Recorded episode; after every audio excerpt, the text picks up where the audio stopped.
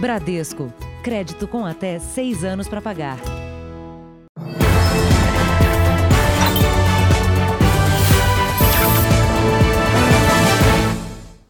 Boa noite. Boa noite. Um homem suspeito de chefiar um ataque a banco no interior de São Paulo foi preso no hospital enquanto se preparava para fazer uma cirurgia. Dois médicos serão investigados porque não comunicaram à polícia sobre a operação. Carlos William Marques de Jesus foi detido em um hospital na região da Avenida Paulista, área nobre de São Paulo, enquanto estava sob efeito da sedação.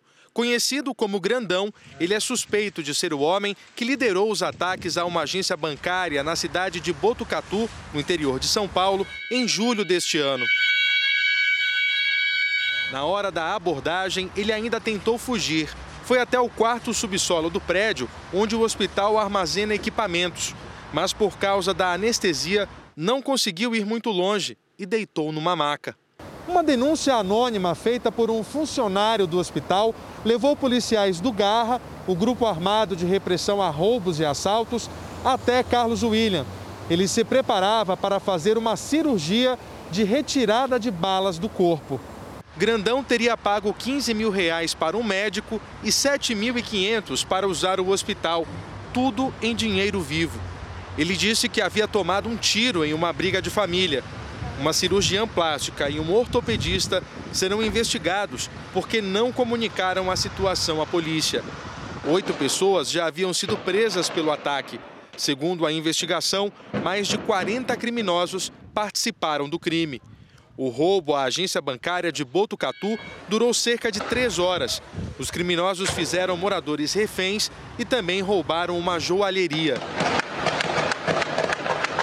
Carlos William teve a prisão temporária decretada e foi transferido para o centro de detenção provisória no município de Itatinga, no interior do estado. Tentamos contato com a assessoria do hospital, mas não tivemos resposta. Veja agora outros destaques do dia. Trump e Biden buscam eleitores a três dias das eleições americanas. Nova rodada de pesquisas para a prefeitura em quatro capitais brasileiras.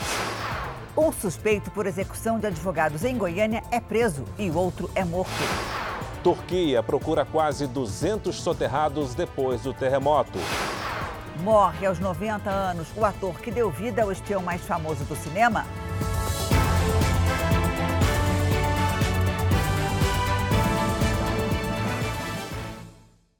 Oferecimento NextJoy, a conta digital Next para você e seus filhos.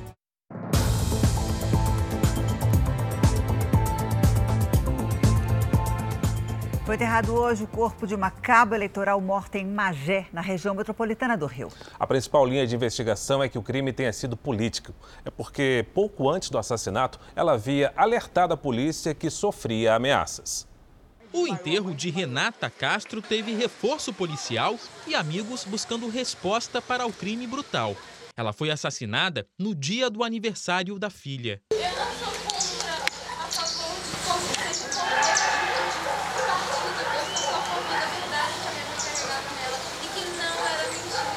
A cabo eleitoral morreu quando saía de casa. Os criminosos estariam neste carro, flagrado por uma câmera de segurança. Os suspeitos teriam disparado 14 vezes contra a vítima. A principal linha de investigação é crime político. Um dia antes de morrer, Renata procurou a delegacia da Polícia Federal porque estaria sofrendo ameaças de morte e gravou esse vídeo. Você foi hoje no prédio me ameaçar, me coagir? Estou esperando, tá? Não tenho medo de você. A briga política pode ter sido a motivação para outro crime também em Magé. No mês passado, uma pré-candidata a vereadora foi assassinada. A violência tem marcado as disputas eleitorais. São 27 assassinatos e atentados contra políticos e pessoas ligadas a eles só esse ano. A tensão é ainda maior aqui no Rio de Janeiro, onde sete pessoas já perderam a vida. O estado é o que registra o maior número de mortes e ameaças do país. Um levantamento mapeou os assassinatos ligados a políticos nos últimos quatro anos. Além do Rio de Janeiro, as mortes no período eleitoral aumentaram em pelo menos quatro estados do Nordeste: Pará, e São Paulo. Há um fio condutor é, de que é, é, por trás dessas mortes existe algo de criminoso é, é, é, fora da disputa eleitoral. A violência do Rio de Janeiro é mais registrada. Existem áreas do Brasil em que você não tem informação, mas a violência está acontecendo.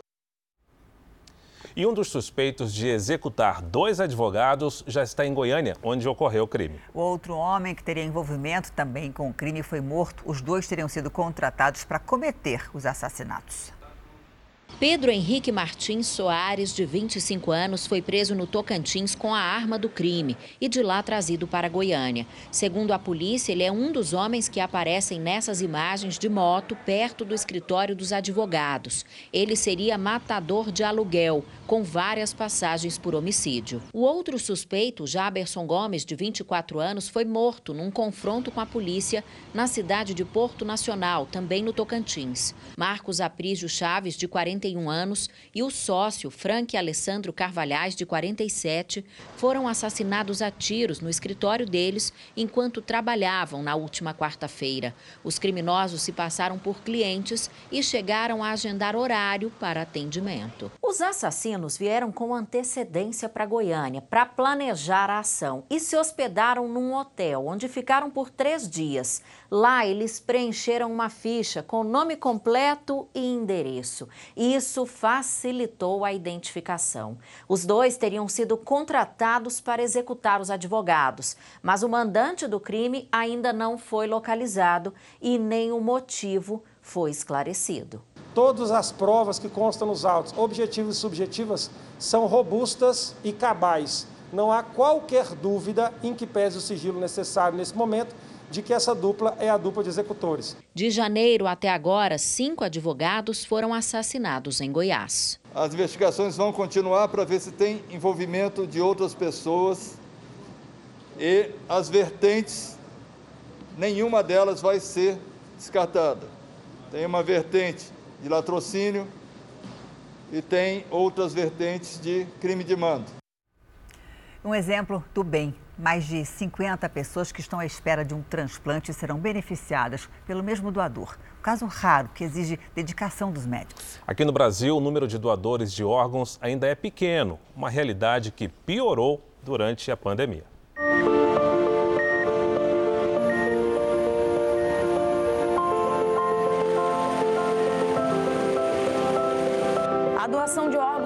Carioca vai beneficiar mais de 50 pessoas que estão na fila do transplante em todo o Brasil. O rapaz de 34 anos sofreu um acidente de moto e não resistiu. Depois de ter um traumatismo crânioencefálico, a família autorizou a doação. Ajudar tanta gente assim não é inédito, mas é um acontecimento raro. Quem explica é o coordenador do programa de transplantes do Rio de Janeiro. Quando as pessoas pensam em captação, elas estão pensando no rim, no fígado, ficam pensando na córnea, no coração, mas é, as pessoas não têm informação em relação a ossos e pele e ligamentos. É importantíssimo para a gente isso. Depois da autorização, a agilidade é fundamental para que dê tudo certo. Os passos rápidos dos médicos e enfermeiros levam à esperança. É que os órgãos duram poucas horas fora do corpo. Do helicóptero dos bombeiros no Rio de Janeiro, coração, rins, pele e ossos são levados para vários estados. Por causa da política de transplante no Brasil, nem o doador nem os receptores podem ter os nomes divulgados. Em números absolutos, o Brasil tem o maior sistema gratuito de doação de órgãos do mundo. Aqui, 96% dos transplantes são feitos pelo Sistema Único de Saúde. E o país tem um desafio. Com o envelhecimento da população, a tendência é que as filas de espera por um órgão continuem crescendo. Por outro lado, o número de doadores ainda é muito pequeno. Até junho desse ano, com a pandemia do coronavírus, pouco mais de 1.600 pacientes foram transplantados. No ano passado inteiro, foram mais de 9.100. Quem teve a chance de recomeçar sabe bem a importância de uma doação. O Gilson passou por dois transplantes de rim e hoje pode viver com saúde. Naquele momento de comoção, né, em que a mãe, o pai ou o filho está lá chorando pelo seu ente querido, lembrar que tem outras pessoas precisando de um órgão é uma, uma, uma, uma grandeza de espírito muito grande, né? Agora ele quer ajudar outras pessoas por meio de um projeto de apoio a transplantados. A gente tem que todas as pessoas fazerem essa opção por doação. Você sabe que você consegue perpetuar a vida de quem você perdeu em outras pessoas, né? Vamos agora aos números de hoje da pandemia. De acordo com o Ministério da Saúde, o país tem 5.535.605 casos de Covid-19. São mais de 159.844 mortos. Foram 407 registros de mortes nas últimas 24 horas. Também entre ontem e hoje, 6.634 pessoas se recuperaram. No total, já são 4 milhões 972 mil e 898 pacientes curados e 402.823 seguem em acompanhamento. Supermercados e consumidores sentem o reflexo da inflação nos alimentos. Os carrinhos estão cada vez mais vazios. A venda no setor teve queda de mais de 10%. Para Jonivaldo, ir ao supermercado é como praticar um esporte. Essa maratona? Sim, tem que vir com fé, tem que vir com paciência. Só que ninguém ganha. O desafio, dependendo do empenho, é perder menos. Arroz caríssimo, papel higiênico também está um absurdo. Muito caro, muito caro mesmo.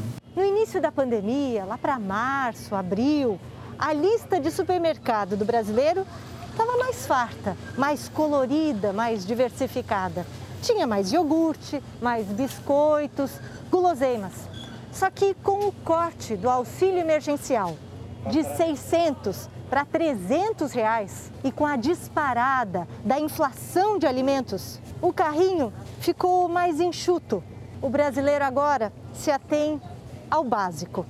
No mês que termina hoje, a prévia da inflação atingiu 0,94%, a maior para o mês em 25 anos. O índice engordou com a alta nos alimentos a massa real de pagamentos caiu quase 7,5% ah, de janeiro para cá.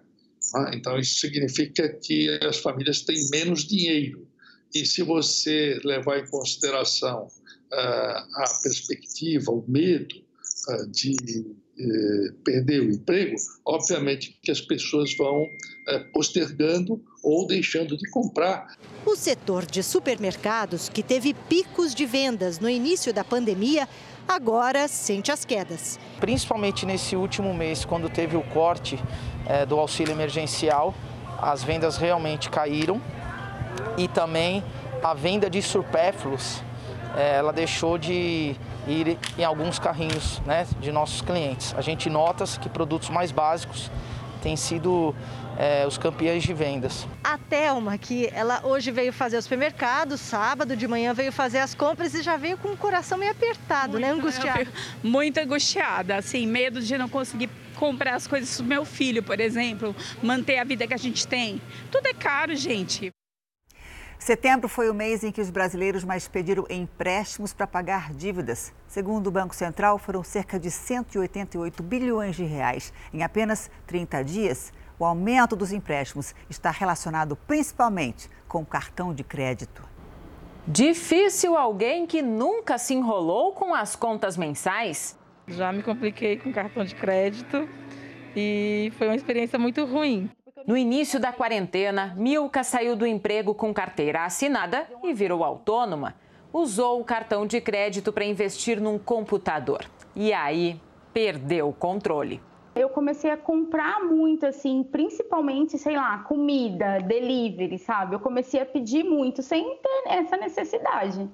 Quando percebeu, estava pagando 4 mil reais na fatura do cartão.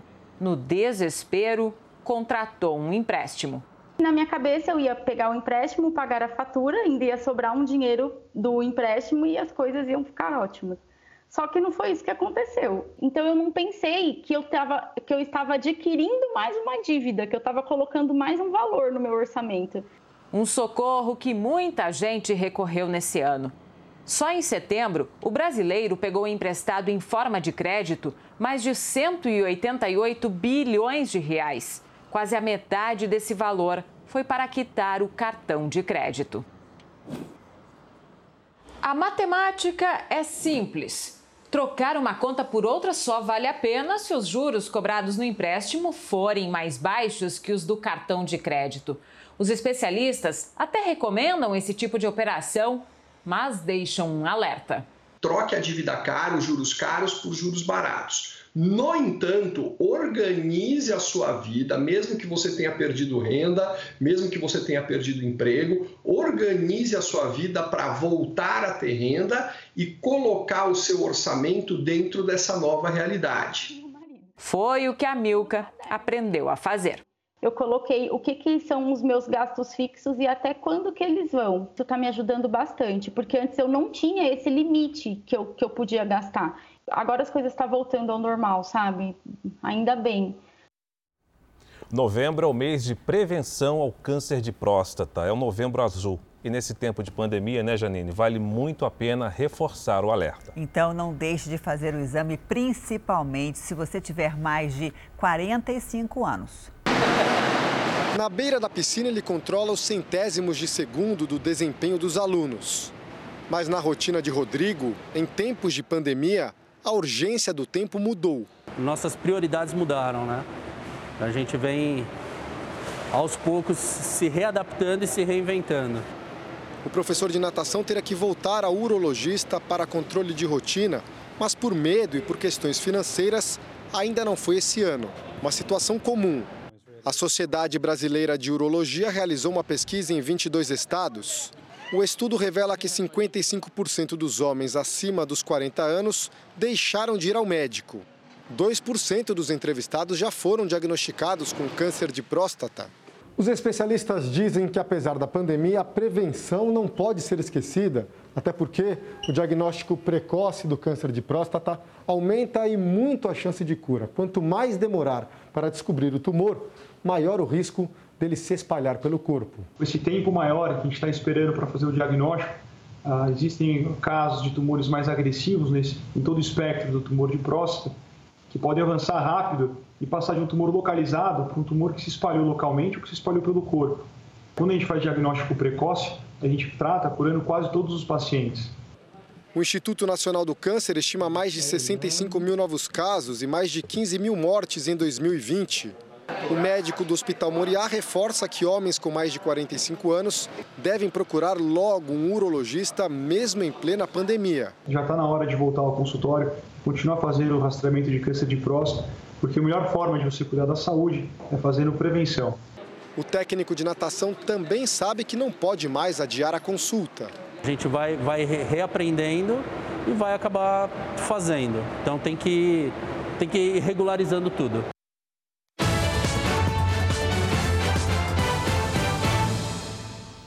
E no último fim de semana, antes das eleições, Donald Trump e Joe Biden dão a última cartada em troca de votos.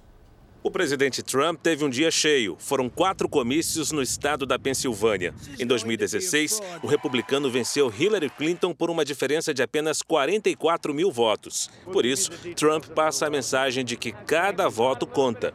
Em tom de confiança, ele disse que uma grande onda de vitória está se formando. No Michigan, outro estado decisivo, Biden se encontrou pela primeira vez em um comício presencial com Barack Obama. O ex-presidente chamou Biden de irmão e tratou essa eleição como a mais importante dessa geração. Mais de 90 milhões de americanos já votaram de forma antecipada, a maioria pelos Correios. Essa história de voto à distância é uma prática antiga nos Estados Unidos. Só que dessa vez, com a pandemia, a escolha por esse tipo de votação aumentou. Para Donald Trump, o risco de fraude também cresceu. A cada eleição, os americanos que decidem participar do voto à distância recebem as cédulas assim, entregues pelo carteiro na porta de casa é quando o eleitor entra em ação e tem até o dia 3 de novembro para pegar o envelope, preencher a cédula direitinho e entregar nos correios ou então em uma sessão eleitoral. Em 2016, um quarto dos votos foi registrado assim. Agora, em 2020, o voto à distância ganhou ainda mais importância por causa da pandemia. O tema virou ponto de atrito entre os candidatos Joe Biden e Donald Trump. O presidente afirma que o sistema é falho e que haverá fraudes em massa. Já Biden defende que o método é seguro. A discussão dividiu ainda mais os eleitores. Para a Caroline, as fraudes serão certas. Para James, Trump tenta desencorajar os americanos a votarem. Com tantas polêmicas, nesta semana a Suprema Corte dos Estados Unidos entrou na discussão e definiu a prorrogação de prazos para o recebimento de cédulas enviadas por correio em estados decisivos. O dia oficial da eleição é 3 de novembro, mas em muitas regiões poderão ser contabilizados os votos recebidos até nove dias depois. A equipe de Trump pediu o cancelamento da decisão, mas teve o pedido negado. Segundo a Justiça, pesquisas mostram que as fraudes são pouco significativas. Um estudo recente detectou que entre 15 milhões de cédulas utilizadas nas duas últimas eleições, apenas 372 foram fraudadas. Mas neste ano as denúncias aumentaram. Cédulas foram enviadas para pessoas não registradas e unidades do correio roubadas. Em Minnesota, um caso ainda mais grave. Segundo uma investigação, a congressista democrata Ilhan Omar estaria envolvida em uma operação de coleta de cédulas. O americano Philip, morador do estado, está preocupado. Key is not so much that people are taking their votes and depositing it for them. The, the fundamental issue is there are two fundamental issues. One is that the person who's taking their vote, their their ballot is filling it out, is filling out the the um, uh, their choices for them without their uh, approval. And then, secondly, the other accusation is that they are paying for this, and that is clearly illegal. Para ele, o momento é de atenção. It um, throws the whole the whole integrity of the of the voting process. A polêmica acirrou a disputa do lado de fora dos centros de votação. Para a eleitora de Biden, esta será a eleição mais importante dos últimos tempos. E o americano David, que faz plantão incentivando o voto em Donald Trump, diz que não vai descansar até o presidente ser reeleito. Vamos voltar a falar da pandemia. No Reino Unido, o premier Boris Johnson anunciou quatro semanas de fechamento parcial no país. O número de contaminados pelo coronavírus passou de um milhão e a partir da próxima quinta-feira, apenas serviços essenciais e escolas poderão funcionar. Na Grécia, as medidas de combate à doença estão mais rigorosas. Haverá toque de recolher noturno. Bares e restaurantes nas regiões mais populosas do país vão ficar fechados por pelo menos um mês. Veja agora os destaques do Domingo Espetacular. Foragido e com nome falso. A estratégia de Paulo Cupertino para escapar da prisão pela morte do ator Rafael Miguel.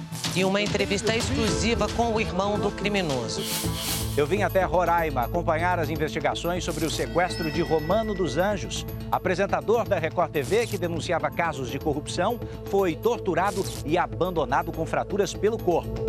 Pela primeira vez desde o sequestro, os relatos dele e da esposa feitos reféns essa semana. As horas de agonia. Você ficar, você morre. Suma dessa cidade. Suma. Como superar o trauma. Não sei quando que eu vou poder exercer a minha profissão da forma que ela deve ser exercida. Quem tem mulher que namora. Ah, esse peão segura uma carreira de mais de 50 anos. Canta aí pra sua sogra dentro de casa, vai. Não me interessa se ela é coroa. Por onde será que anda Sérgio Reis? É neste domingo espetacular, depois da hora do faro. Até lá. Veja a seguir: uma nova tecnologia ajuda a combater o desmatamento na Amazônia. E ainda hoje, a busca por vítimas no terremoto da Turquia. Dezenas de pessoas ainda podem estar soterradas.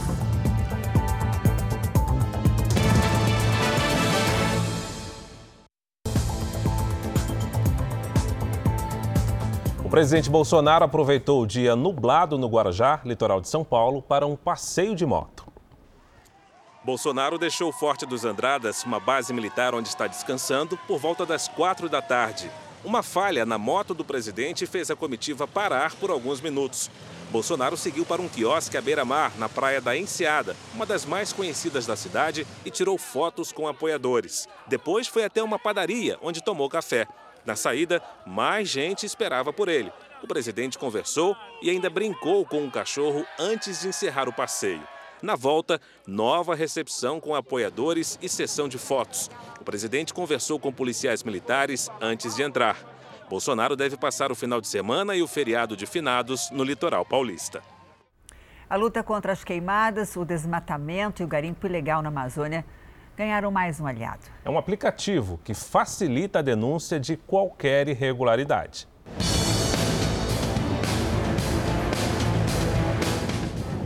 As águas do Madeira banham Porto Velho. A hidrovia do Madeira é uma das principais rotas fluviais do Brasil. Por aqui passa parte da produção de grãos e minérios do país destinados à exportação. Mas essas águas também são procuradas por outros motivos. É por isso que embarcações como essa aqui da Marinha precisam percorrer esse trecho todos os dias. As embarcações militares avançam. A bordo de lanchas da Marinha, fiscais estão de olho em tudo que vai e vem no rio. Vamos em direção a um barco de transporte de passageiros que acabou de sair para o Amazonas. Bom, vamos entrar então aqui na embarcação. Deixa eu sair aqui com um pouco de segurança, tem que passar de uma para outra. Tranquilo, vamos lá, obrigado. No percurso de 24 horas que liga Porto Velho a uma pequena cidade do Amazonas, a maioria dos passageiros viaja nessas redes penduradas. Documentos são checados e a Polícia Ambiental quer saber se existe algum tipo de alimento ou iguaria em quantidade maior do que é permitido. Esse tipo de atuação também faz parte das operações. Nós estamos verificando nas freezes questão de se tem pescado, pescado fora do, do, do, do tamanho permitido, questão da, de, de caça também, não é? A proprietária do barco conta que esse tipo de crime ambiental acontece com frequência. Por isso, precisa conferir o que os passageiros transportam nas viagens. Ele embarcou a encomenda e falou que era sair, e quando viu, ele estava na época que estava a proibição. Aí nisso os policiais pegaram, que tinha peixe, né? Nas operações, que neste ano acontecem desde maio, a Marinha apreendeu quase mil embarcações nos rios da região norte. O capitão Rodolfo afirma que o garimpo ilegal é um dos maiores problemas ambientais da região. Os principais crimes ambientais observados, em conjunto com os órgãos de órgãos de segurança pública e órgãos ambientais, foi a lavra de minerais não autorizada não, e também a questão do, da pesca ilegal. Apesar de muita água, outras regiões da Amazônia sofrem com períodos de estiagem com isso, surge outra grave ameaça: incêndios florestais, criminosos ou não.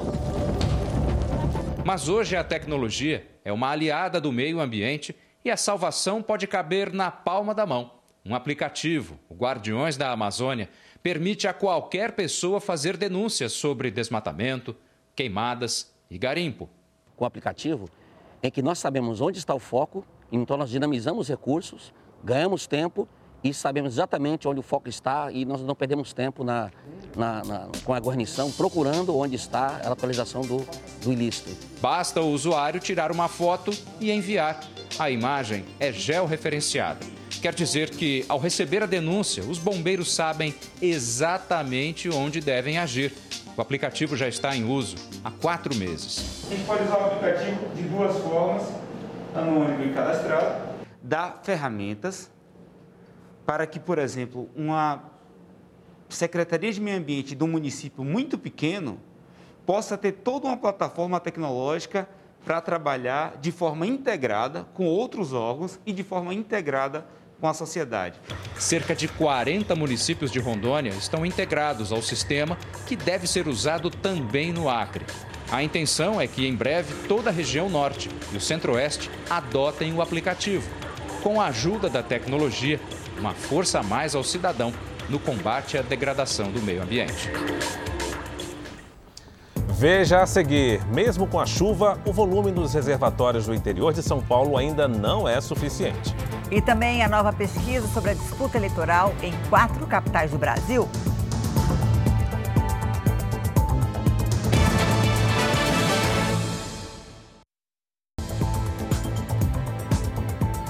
Mesmo com a chuva que voltou a cair no interior de São Paulo, o volume de água não foi suficiente para abastecer os reservatórios. Na região de São José do Rio Preto, o nível do rio está tão baixo que revelou uma ponte dos anos 50 usada para atravessar o gado. O que era rio virou pasto. Dá até para ver os batelões que antes flutuavam na água e agora estão na terra. Com a falta de chuvas significativas, a vida de pescadores como a Dona Maria foi afetada. Além da pesca, ela aluga uma casa flutuante para turistas. Essas fotos mostram como é a casa no período de cheia. Já nessas imagens, a atual situação. Acabou, né? Não tem água, não tem rio. Então, tá aí essa tristeza que vocês estão vendo. Esse braço do Rio Grande que passa por Guaraci faz parte do reservatório da usina de Barimbondo. Ele está com 7% da capacidade. Essa área foi alagada na década de 70 e o nível é tão baixo que revelou as ruínas de uma ponte que antes era usada para passagem do gado e de veículos. A chuva chegou na região após meses. O tempo tem ficado mais fechado e o sol forte deu lugar às nuvens carregadas. Mas a recuperação não será rápida. As principais causas estão no solo seco e também pelo fato de outras bacias que abastecem o reservatório estarem vazias. Muita água dessas primeiras precipitações vão infiltrar, porque o solo está bastante seco, então uma grande quantidade de água infiltra. Tá? E essa infiltração, no futuro, ela vai ah, ajudar a manter o lençol freático pujante. E um temporal provocou estragos no Rio de Janeiro e Espírito Santo. Em Campos dos Goitacazes, norte fluminense, a chuva arrancou o telhado de um ginásio de esportes. A estrutura de metal desabou e as colunas foram arrancadas. Em Itapemirim, no Espírito Santo, um imóvel desabou. No local funcionava um restaurante, uma loja de roupas e em cima havia uma casa. Os moradores tiveram apenas ferimentos leves. A polícia do Rio de Janeiro prendeu sete suspeitos de vender animais silvestres numa feira na zona norte da cidade. Foi durante uma blitz nesta manhã. Policiais militares e do Comando Ambiental apreenderam 33 aves, entre elas um papagaio e dois filhotes de tucano que estavam numa caixa de papelão. Os animais foram levados para um centro de atendimento, onde vão receber cuidados especiais. O Jornal da Record segue nas redes sociais e também para Brasília. O ministro da Saúde, Eduardo Pazuello, continua internado no Hospital de Brasília. De acordo com o último boletim médico, Pazuello passou por uma avaliação clínica e está bem com quadro de saúde estável. O hospital informou que não houve necessidade de suplementação de oxigênio. O ministro deve permanecer no hospital até domingo para uma nova avaliação. Pazuello foi diagnosticado com Covid-19 há 10 dias e foi internado ontem à noite porque apresentou quadro de desidratação. O candidato a prefeito de Goiânia, Maguito Vilela, segue internado e entubado em um hospital de São Paulo com a Covid-19. Segundo o último boletim médico, ele se mantém em quadro estável, evoluiu bem, mas não há previsão para a sedação ser retirada. Um padre ortodoxo foi baleado em mais um ataque na França. Segundo a polícia, o religioso foi atingido duas vezes enquanto fechava a igreja em Lyon. Ele sobreviveu e recebeu atendimento médico no local. O atirador fugiu e ainda não foi identificado. Este é o terceiro ataque com motivação religiosa na França em duas semanas. O Ministério Público francês afirmou hoje que um segundo suspeito da morte de três pessoas, ocorrido em Nice na última quinta-feira, foi preso. O governo afirma que outros ataques de militantes islâmicos podem acontecer no país. O presidente Emmanuel Macron reforçou a segurança para tentar evitar novos atentados. Milhares de cartões postais dos séculos 19 e 20 foram doados para uma universidade em Israel. Eles serão estudados e trazem muitas informações históricas. Cada um desses cartões conta a história de soldados e de viajantes, e muitos deles nunca chegaram ao destino. 130 mil mensagens da Terra Santa, enviadas há mais de 100 anos. Naquela época não havia Instagram nem Twitter mas existiam cartões postais. Todos enviados das terras da Palestina e Israel, escritos principalmente por soldados e viajantes. A coleção documenta a história de Israel desde o período otomano e o mandato britânico até o início do século XXI e a Guerra dos Seis Dias. Uma das imagens mais populares dos cartões postais sempre foi essa, o Monte das Oliveiras. Os cartões são como pequenas janelas para o passado da Terra Santa. Cada um conta uma história pessoal, como este, escrito às duas da manhã há mais de 100 anos, uma mensagem de amor e de saudade, mas que nunca chegou ao seu destino porque, por alguma razão perdida na história, nunca foi mandado. A coleção foi doada para a Universidade Hebraica. Dani Shiri, do Departamento de Folclore e Cultura Popular, ficou impressionado. Os postais são organizados pelas editoras. E não foi fácil achar esses cartões, porque foram enviados para muitos outros lugares do mundo, explica Dani. Agora, todos os cartões serão digitalizados. Assim, pessoas do mundo inteiro poderão acessar e ler as histórias de quem passou por aqui. Atenção! Uma em cada quatro pessoas vai sofrer um acidente vascular cerebral durante a vida. Esse número alto pode ser reduzido com o tratamento dos fatores de risco. E é exatamente sobre a prevenção que um projeto quer chamar a atenção em Porto Alegre. Agentes de saúde serão capacitados para visitar pacientes em casa. Com 68 anos de idade, Gilberto já sofreu três AVCs. É, de repente, deu, você está ótimo e daqui a pouco acontece. É num piscar de olhos. O acidente vascular cerebral ocorre na maioria das vezes quando a circulação de sangue é insuficiente no cérebro. Os sintomas vão desde a dificuldade para andar, falar ou compreender, até a paralisia ou dormência de braços e pernas. Quase 40% dos casos estão relacionados ao sedentarismo, mas outros fatores, como hipertensão, obesidade e diabetes, também aumentam o risco de AVC. A Organização Mundial de AVC estima que uma em cada quatro pessoas terá a doença ao longo da vida. Mas a maioria dos casos poderia ser evitada com o controle dos fatores de risco, como a medição regular de pressão. Um projeto recém-criado na capital gaúcha pretende capacitar os profissionais das unidades básicas de saúde para que eles façam este acompanhamento dos pacientes. A gente vai ensinar, eles vão ter um checklist para reconhecer esses fatores em todas as pessoas que eles visitam e a partir desses fatores, quem tiver já um risco maior, porque tem uma pressão maior que 14 por 9, já tem diabetes, tem tem colesterol elevado, já vão ser encaminhados para tratamento adequado. Medicamentos para controle da pressão e colesterol serão entregues aos pacientes que tiverem necessidade de uso. Dicas para melhorar os hábitos e reduzir as chances de sofrer o AVC também fazem parte do projeto. Quem já é expert no assunto sabe bem o que é preciso fazer para evitar a doença.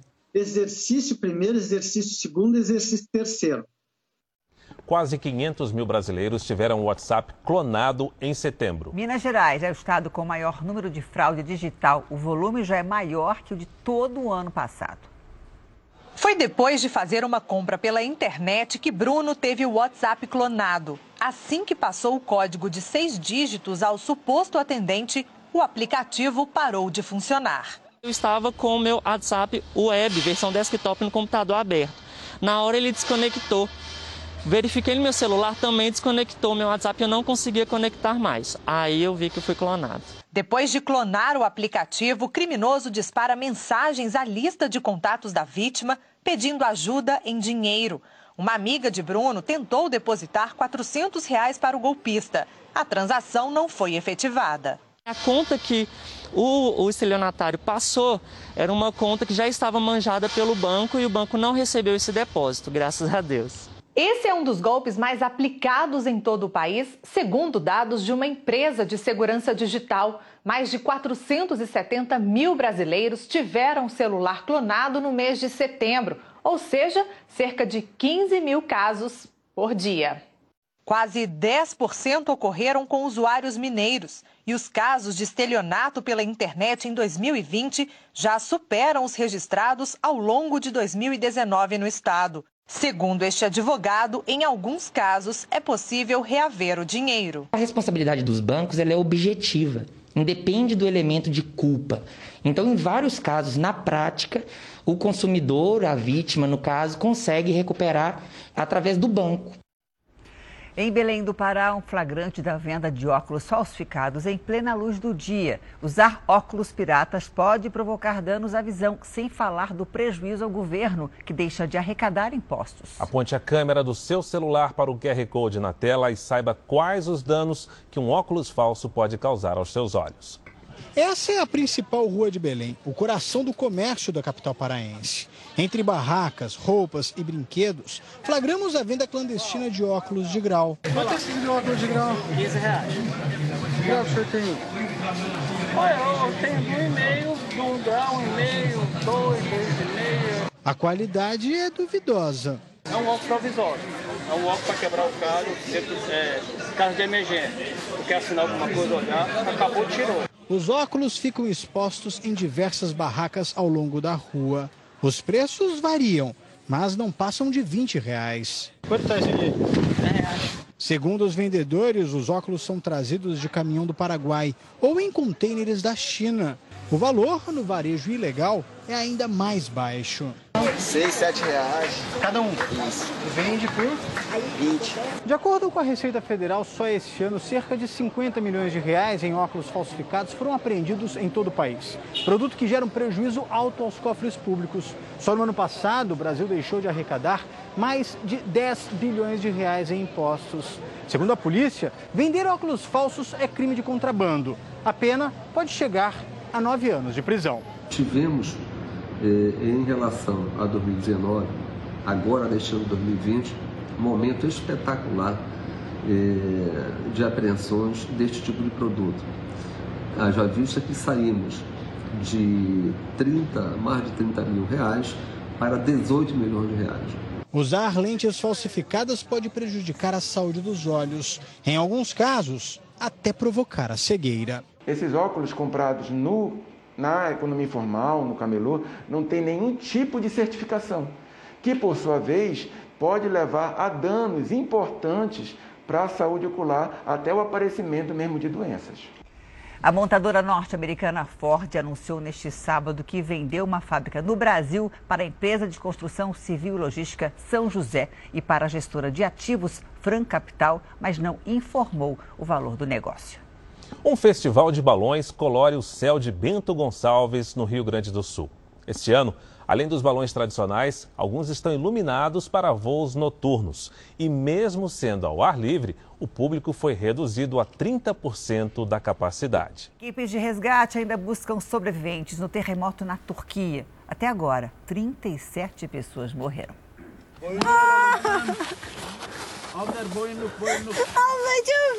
Essas imagens mostram o resgate de uma garota de 16 anos que ficou presa após um prédio de oito andares desabar. Ela pediu para um membro da equipe de resgate segurar a sua mão. E depois de 17 horas presa, os bombeiros conseguiram salvá-la. Eles ainda trabalharam por mais um tempo para retirar o cachorro dela dos escombros e ele saiu com vida. Aqui, uma mãe e os três filhos também foram salvos após ficarem presos por 18 horas. Segundo autoridades, pelo menos 20 prédios ficaram destruídos na cidade de Izmir após o terremoto de magnitude 7 atingir a região. A pesquisa Real Time Big Data, contratada pela Record TV, revela empate técnico entre Bruno Covas e Celso Russomano na corrida eleitoral em São Paulo.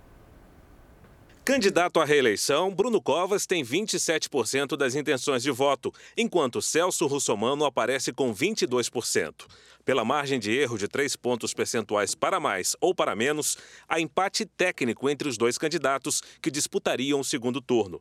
Guilherme Boulos aparece com 14%, seguido por Márcio França com 9% e Gilmar Tato com 5%. Arthur Duval tem 3%, Andréa Matarazzo e Joyce Hasselman 2%, Marina Elou e Orlando Silva 1% cada. Levi Fidelix, Antônio Carlos, Felipe Sabará, que desistiu da candidatura essa semana, e Vera Lúcia não pontuaram. Brancos e nulos somaram 8%. Não souberam ou não responderam 6%. O Instituto Real Time Big Data ouviu mil eleitores na capital paulista entre os dias 26 e 28 de outubro. A margem de erro é de 3 pontos percentuais e o nível de confiança da pesquisa é de 95%. No Rio de Janeiro, o ex-prefeito Eduardo Paes está na frente. Três candidatos estão empatados tecnicamente em segundo lugar. Eduardo Paes tem 32% das intenções de voto. A delegada Marta Rocha aparece com 13%, seguida de Marcelo Crivella com 12% e Benedita da Silva com 10%. Marta Rocha, Marcelo Crivella e Benedita da Silva estão empatados dentro da margem de erro de três pontos percentuais para mais ou para menos. Renata Souza e Luiz Lima têm 4%. Bandeira de Melo e Clarissa Garotinho vêm a seguir com 3%. Fred Luiz tem 2%. Henrique Simonardi e Paulo Messina estão com 1%. Ciro Garcia, Glória Heloísa e Suede não pontuaram. Brancos e nulos somam 7%. 8% não souberam ou não responderam. O Instituto Real Time Big Data ouviu mil eleitores no Rio de Janeiro entre os dias 26 e 28 de outubro. A margem de erro da pesquisa é de 3 pontos percentuais e o nível de confiança de 95%. Em Porto Alegre também tem empate técnico de três candidatos na segunda posição. Manuela Dávila está em primeiro. A ex-deputada tem 27% da preferência do eleitorado da capital gaúcha. Em seguida, três candidatos disputam a ida ao segundo turno. Nelson Marquesan Júnior tem 13%, Sebastião Melo, 12% e José Fortunati, 10%. Com 3% aparecem Fernanda Melchiona, Walter Nagelstein e Juliana Brizola. Gustavo Paim e João Derli têm 2% cada. Monserrat Martins, 1%. Rodrigo Maroni, Luiz Delvair e Júlio Flores não pontuaram. Brancos e nulos somam 11%. 13% não souberam ou não responderam. O Instituto Real Time Big Data ouviu 850 eleitores entre os dias 26 e 28 de outubro. A margem de erro da pesquisa é de 3 pontos percentuais e o nível de confiança de 95%. Em Palmas, a atual prefeita lidera a pesquisa. Aparece com 40% das intenções de voto na pesquisa Real Time Big Data. Por ter menos que 200 mil eleitores, em Palmas não há possibilidade de segundo turno. Os outros candidatos são o professor Júnior Gel, que tem 13%, Eli Borges, 8%, Wanda Monteiro, 7%. Marcelo Leles e Tiago Amastra Andrino têm 6% cada. Barisson aparece com 4%. Alain Barbiero e Vilela do PT têm 2%. Max Dornelles e professor Basoli têm 1%. E doutor Joaquim Rocha não pontuou. Brancos e nulos somam 5%. Não souberam ou não responderam também são 5%. O Instituto Real Time Big Data ouviu 850 eleitores entre os dias 26 e 28 de outubro. A margem de erro é de 3 pontos percentuais, com o nível de confiança da pesquisa em 95%. Veja a seguir: morre Sean Connery, o agente 007 mais famoso do cinema. E também o trabalho para evitar a extinção de várias espécies de plantas.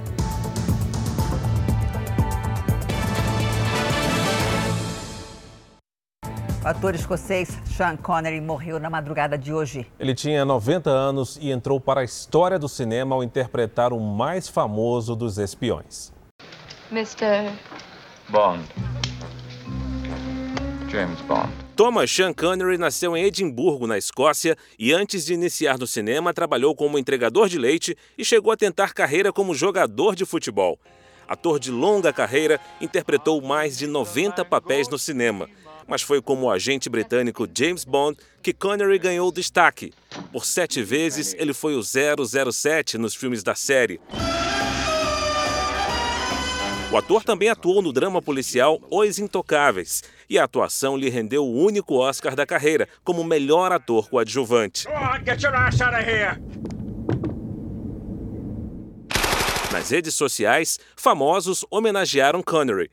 O britânico Daniel Craig, que também atuou como James Bond, escreveu: Ele era e pode ser sempre lembrado como James Bond original. Sean Connery morava nas Bahamas e, segundo a família, morreu enquanto dormia. E nós, da Record TV e o jornalismo brasileiro de maneira geral, perdemos um colega nesse sábado, o jornalista Otávio Tostes. Tostes, como era chamado, teve uma parada cardíaca aos 62 anos no Rio de Janeiro. Ele passou por várias redações e, nos últimos tempos, era editor executivo do Jornal da Record. Até aqui já tem uma matéria de calor. Carioca, do bairro de Humaitá, Otávio Hermani Tostes cresceu no Rio dos anos 60. Se formou pela Universidade Federal do Rio de Janeiro e logo começou a trabalhar em jornais e revistas, até ir de vez para a televisão, onde atuou nas principais emissoras do país, com passagens pelo exterior. Tostes foi repórter, mas se destacou como editor. Cronista de texto refinado, escrevia com elegância e precisão. Eu quero deixar registrado o quanto Otávio foi importante na minha formação intelectual. Vai em paz, mano. Deus nos abençoe. Homem culto, recentemente se tornou mestre em História pela USP e estudava psicanálise. O trabalho era a essência do Otávio. Seu humor, sua generosidade, seu amor incondicional à família. Era curioso, gostava de viajar de motocicleta pelo interior para saber mais do Brasil. Incansável, realizou aos 56 anos um sonho de juventude aprendeu a surfar. Meu irmão Otávio foi para mim a expressão humana da bondade divina. Bom de Papo foi um contador de histórias que deixa saudades nas redações.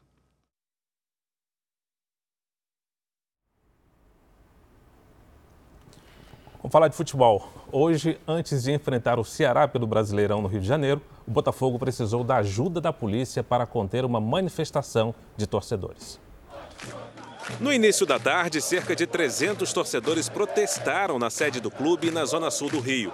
A manifestação contra a diretoria e alguns jogadores começou pacífica, mas um grupo pulou o muro e chegou ao gramado do centro de treinamento. Entramos, mané! Entramos, mané! Foi necessário o auxílio da polícia para encerrar o tumulto. Em campo, o time carioca saiu na frente contra o Ceará, com gol do japonês Honda de pênalti. O Ceará empatou com um golaço do atacante Kleber. O segundo gol do Botafogo veio com o Matheus Babi, de cabeça. No segundo tempo, Leandro Carvalho deixou tudo igual. 2 a 2 no Engenhão. Neste momento tem bola rolando em dois outros jogos. O Corinthians vence o Internacional por 1 a 0 com gol de Matheus Davô e o Coritiba vence o Atlético Goianiense também por 1 a 0, gol de Matheus Galdesani. 40% das plantas do mundo estão ameaçadas de extinção. É o que aponta um relatório feito por pesquisadores do Reino Unido em parceria com brasileiros. Uma grandeza imponente e necessária para a humanidade pode desaparecer. A cada cinco espécies de plantas no planeta, duas estão ameaçadas de extinção. Foi o que apontou o relatório anual divulgado pelo Jardim Botânico Real do Reino Unido. Só no Brasil, quase 4 mil estão ameaçadas. Entre elas, a Alcantareia imperialis, essa bromélia gigante, originária da Mata Atlântica do século XIX, que tem esse nome em homenagem à monarquia da época no estado do Rio. O desaparecimento dela pode afetar a cadeia alimentar dos morcegos, que costumam se alimentar dos frutos. As folhas duras também servem de reservatório de água para sapos e cobras em épocas de secas. A gente não sabe, ou a gente sabe pouco, do efeito que uma espécie simples, né, que você acha que não vale nada, ah, não serve para nada. Mas a gente não sabe que ela sustenta uma cadeia de polinizadores, uma cadeia de dispersores, por exemplo, que ela está é, servindo ao bem-estar humano mesmo sem você saber. E essa não é a única bromélia ameaçada. Há 12 anos, o Brasil é o país que mais cataloga plantas novas no mundo. No ano passado foram registradas 216 espécies que ninguém conhecia. Uma delas é essa bromélia, que foi encontrada no Mato Grosso do Sul e agora está sendo cultivada aqui no Jardim Botânico do Rio de Janeiro. Ela acabou de ser descoberta e os cientistas já desconfiam que seja uma espécie em extinção. Quando árvores já ameaçadas são derrubadas, levam junto espécies de plantas que vivem ao redor e que passam despercebidas no processo de desmatamento. No Jardim Botânico, as árvores ameaçadas têm uma fita vermelha ao lado da placa de identificação. É o caso do pau-brasil, cedro, mogno, braúna preta e jacarandá.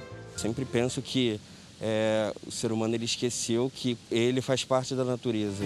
Para a bióloga, diminuir a lista de espécies ameaçadas é uma responsabilidade de todos que deve começar pela mudança dos hábitos de consumo. Não compre uma cama de mogno. O mogno está na lista de ameaçadas de extinção. compre uma cama de uma madeira que vem de reflorestamento. O Jornal da Record termina aqui. A edição de hoje na íntegra e também a nossa versão em podcast estão no Play Plus e em todas as nossas plataformas digitais. Continue com Cidade Alerta. Boa noite para você e um ótimo domingo. Ótima noite e um excelente domingo.